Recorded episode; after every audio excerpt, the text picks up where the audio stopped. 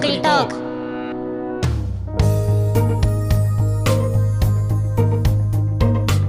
この番組は j s a r p がお届けするポッドキャストです。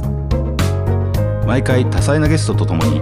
今話題のまちづくり事例や新しい制度活動のハウツーなどを紹介していきます。えー本日も j s a r p みんなのまちづくりトーク始めたいと思います。今日は前回に引き続きましてですね、えースポーツエンタメまちづくりを考えるということで、えー、追い越すミュージックの市村さんそして玉木さん、えー今回から、えー、j s a r p えー副会長の原さんにも来てもらっていますこんにちは。こんにちはよろしくお願いします。お願いします前回は、えっといろいろ、え市村さんのお考えをお聞きして最後ですねエリアマネジメントとエンタメまちづくりっていうようなキーワードが出てきました。と自分も仕事をしていて、えー常々考える、えーみんなあの同じ仕事してる人が考えてるんですけど街の活力にぎわいっていうものが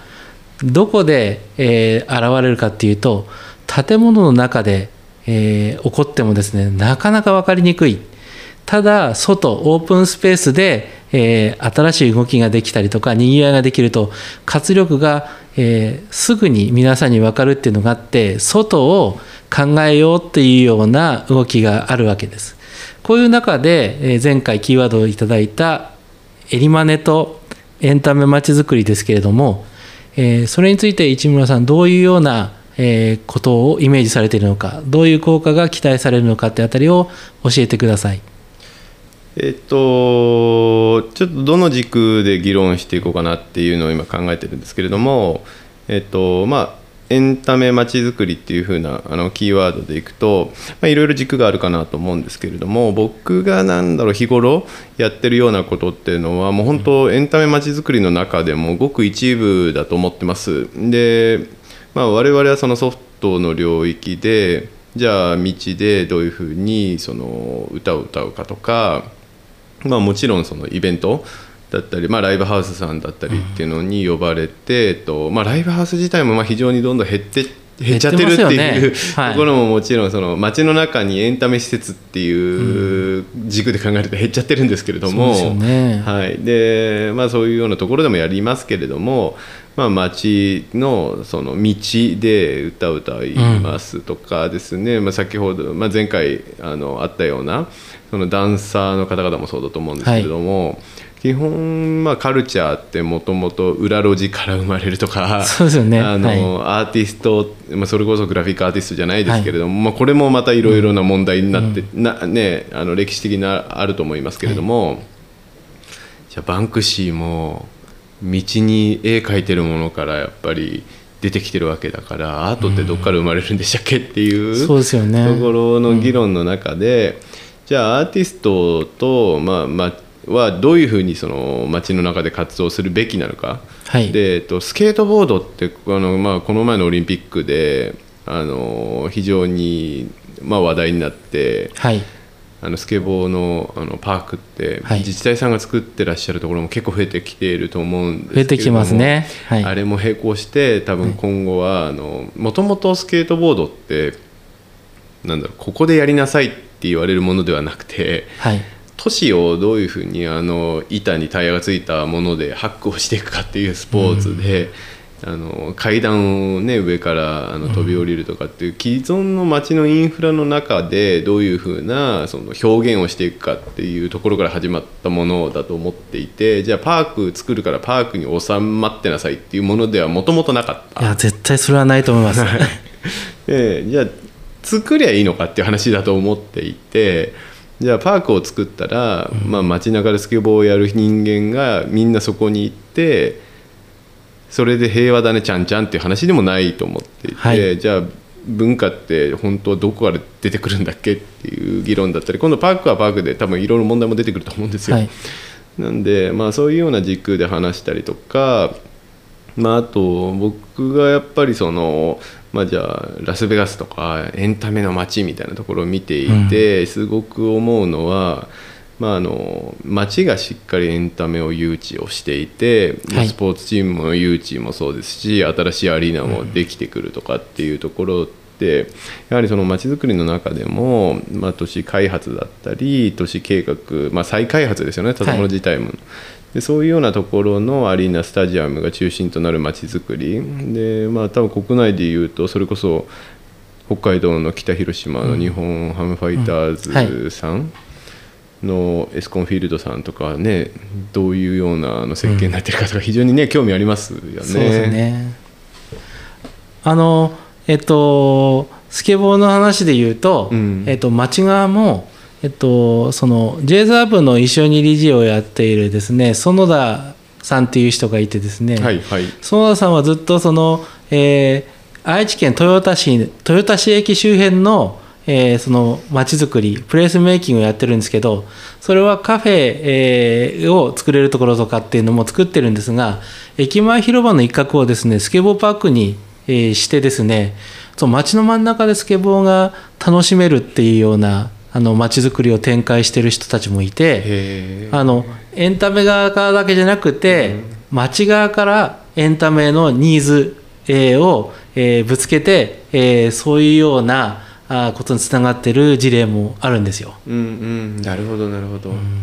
そういう意味で言うと町側から考えてエンタメに対して、えー原さん何かあのお考ええー聞きたいことってありますかね？いやもう聞きたいことだらけであのエンターテインメントとかスポーツとかってもともとまちづくりの中でやっぱりその常にあの念頭にはあるっていうか、まあ、あの当たり前のようにあるっていう人は少なくないと、あの思うし、えっとクリエイティブクラスの世紀ってリチャード・フロイダーが2007年に出した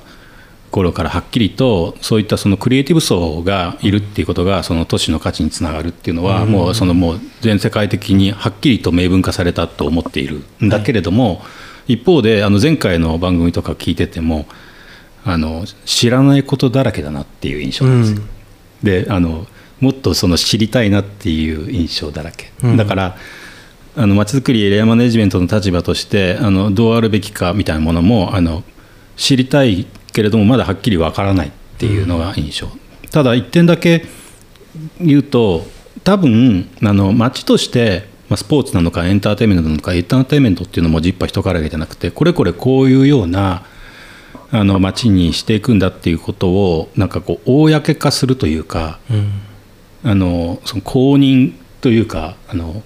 ぱりそのきちっとそのこうあの定めていくというかそれが場の定めなのかそれともフィロソフィーみたいなものなのか、なんかそういったことをその公化するっていうところから始まるんだろうなっうんていうふうな印象で聞いてました。なるほど。えっ、と、えーなあのゲリラ的に、えーやって、えーと毎回警察に捕む捕まるんじゃなくて、えーちゃんとしたあのお公のものとして、えーやっていくそれが結構重要じゃないかっていうお話、えーでしたね。それはあの、えー前回今回に、えーの市村さんのお話にもつながることなのかなと思いますね。なんなんだろうなあの、まあ、エンタメってすごい大きい、まあ、街づくりもあの単語としては、あの一つだけど非常に領域って大きいじゃないですか。大きいですね。うん。でエンタメも多分あのすごい大きいんですよ、でもちろんあのアーティストが活動するみたいなのもエンタメだけれども、あのよくそのじゃあ学校のコーラス部をまあ、招待して歌ってもらうっていうのもそれこそ町のお祭りとかでね、はい。あれもエンタメだし、はい。あのプロがやるからエンタメではなくて、じゃあそこの小学生の子が道端でギター弾いてても、それはエンタメだしだから2つ方法あると思っていてその何か表現をする場として表現者が街をハックしていくっていうやり方と街が表現者に手を挙げてもらうっていう方法って、まあ2つ結構大きく違うんじゃないかなと思っていて、どちらかというと尖ってる人はハックしたがるし、そうですよね。うん、でもあー街側としてはやっぱりそのコントロールしたいから、はい。でいうと、えっと、制度を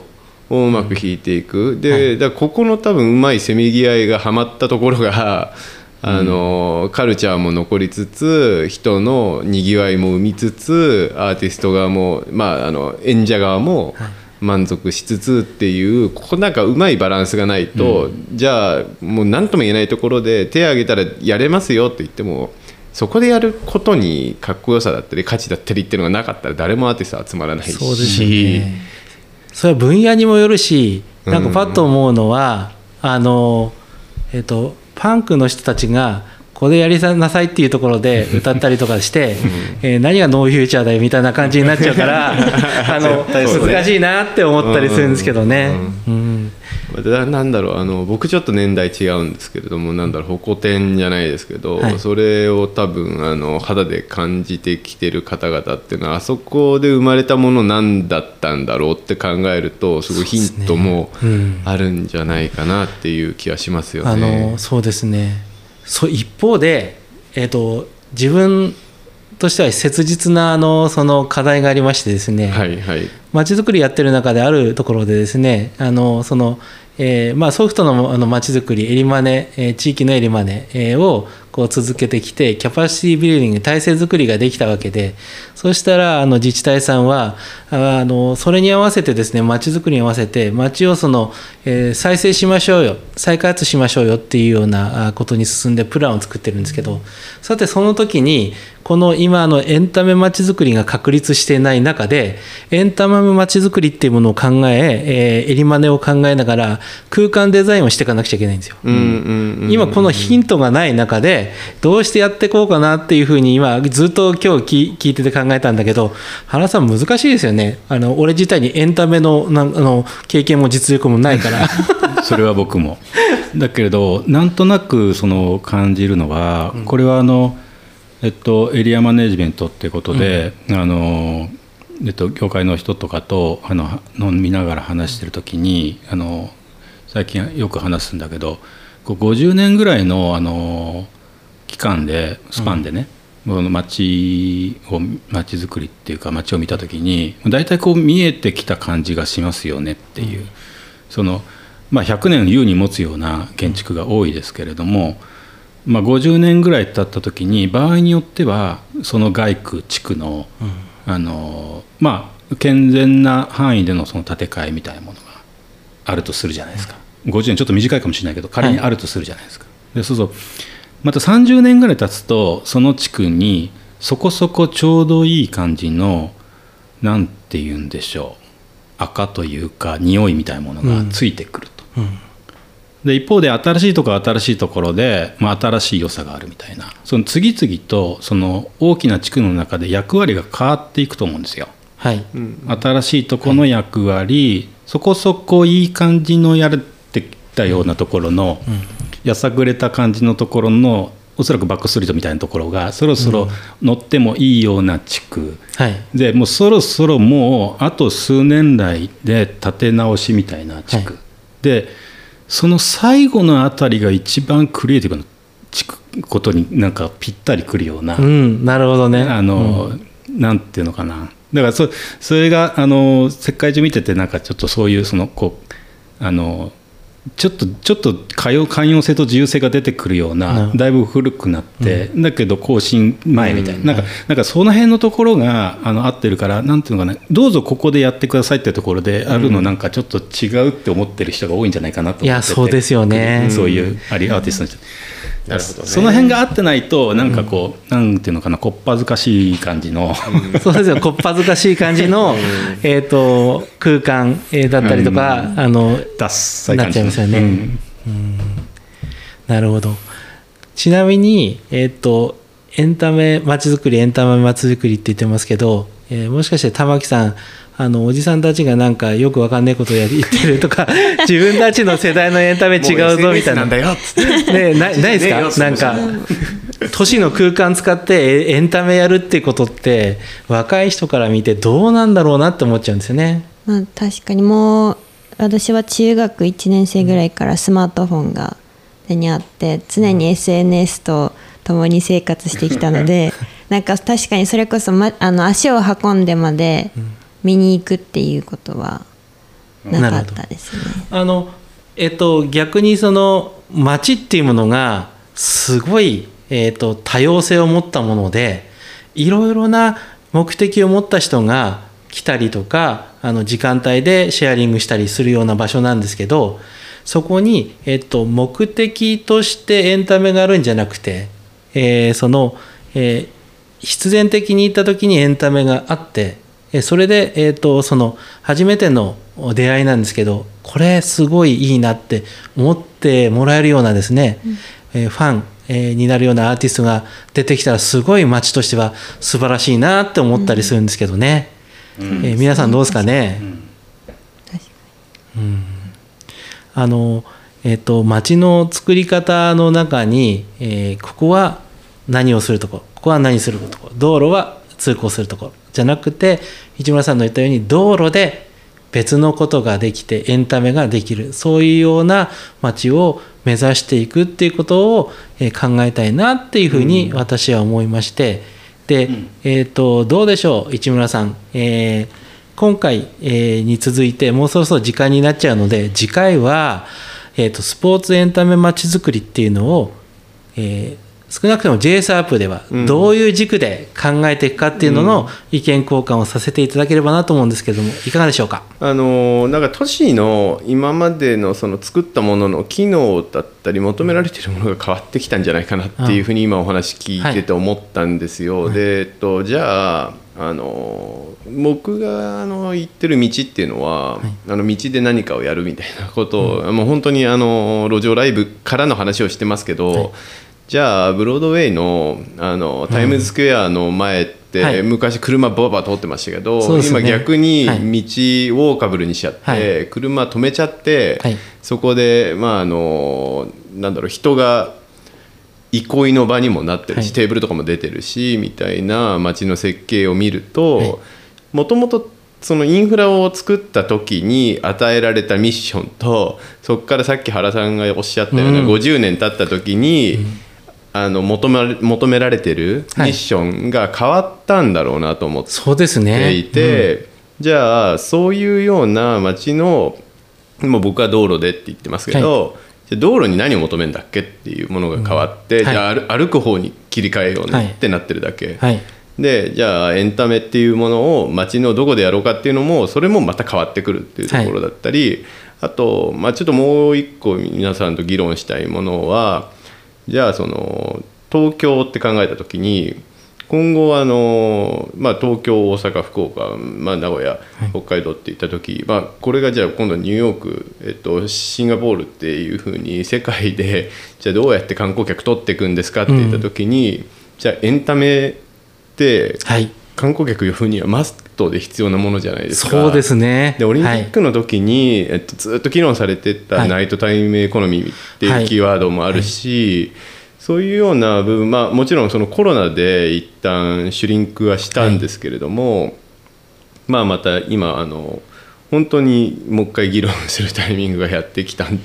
ではないかなと思っていてエンタメも本当に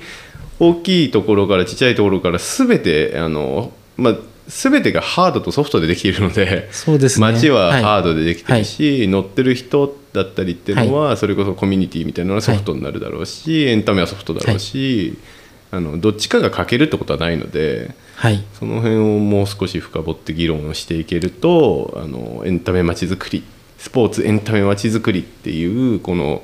なんか我々の議論が、はい。あのひ大きくなってあの次のまちづくりになんかノウハウを提供できるような部会になったら嬉しいなみたいな感いいじかな。ですねはいはい、うんここで止めちゃうのが残念なのでもう一回次回まで えーとねこのターム、えー行かせてください。えーとスポーツ、えーエンタメまちづくりについてのテーマでの、えーみんなのまちづくりトーク、えーここで終わらせていただきます。また次回も、よろしくお願いします。どうもありがとうございました。ありがとうございました。